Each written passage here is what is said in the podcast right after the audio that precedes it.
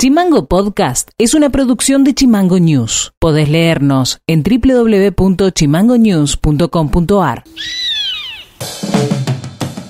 Hola, ¿cómo están? Este es el resumen informativo de este martes 23 de febrero. Y estas son las tres más de Tierra del Fuego.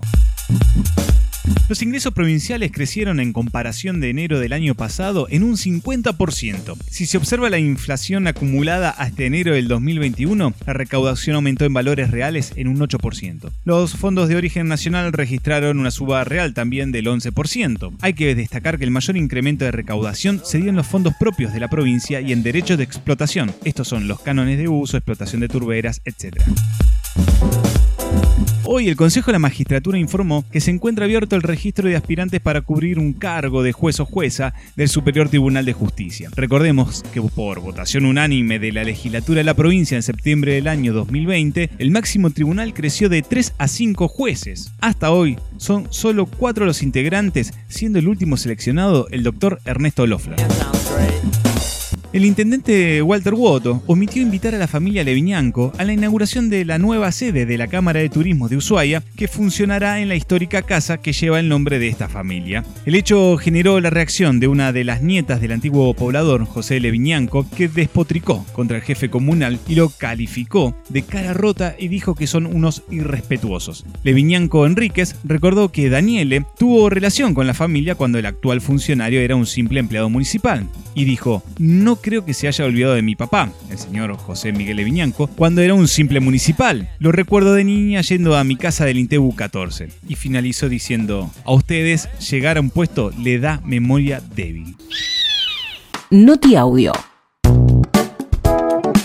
A cinco días del inicio del ciclo electivo en Tierra del Fuego, el gobernador Gustavo Merella dijo que espera que pronto todos las y los alumnos fueguinos puedan retomar el sistema presencial de clases.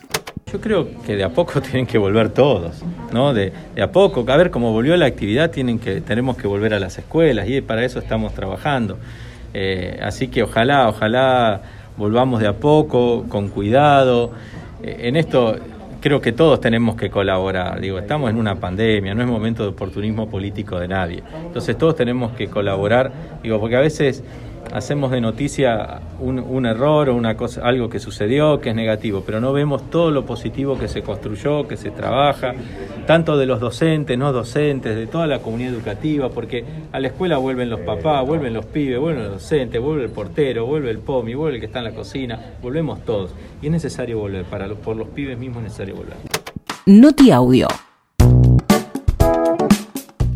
El secretario general de ATE, Carlos Córdoba, le reclamó al gobierno de la provincia que equipe de indumentaria e insumos al personal de maestranza que prestará funciones en las escuelas en el inminente inicio del ciclo electivo. Además pidió que se establezca un sistema de reemplazos de personal POMI en caso de potenciales contagios en los lugares de trabajo necesitamos eh, que se cumpla todo el protocolo como realmente corresponde y también que se cumpla con la ley. Digo, este, nosotros la ley de higiene y seguridad no se está respetando porque eh, necesitamos que se le den toda la vestimenta a todos los trabajadores. La ropa todavía los compañeros no la tienen, el protocolo que hay es un protocolo nacional, una, pero no está diferenciado con las distintas ramas. También en ese protocolo lo que habla es decir de las burbujas, habla de las burbujas para los chicos. Ahora, los chicos van a clases, si hay algún infectado, sacan esa burbuja, y la tienen 14 días o el tiempo necesario para poder este, que puedan estar en su casa hasta que se sane toda esa situación, pero también nosotros no nos dice nada que va a pasar con el portero o el compañero que está manteniendo esa aula.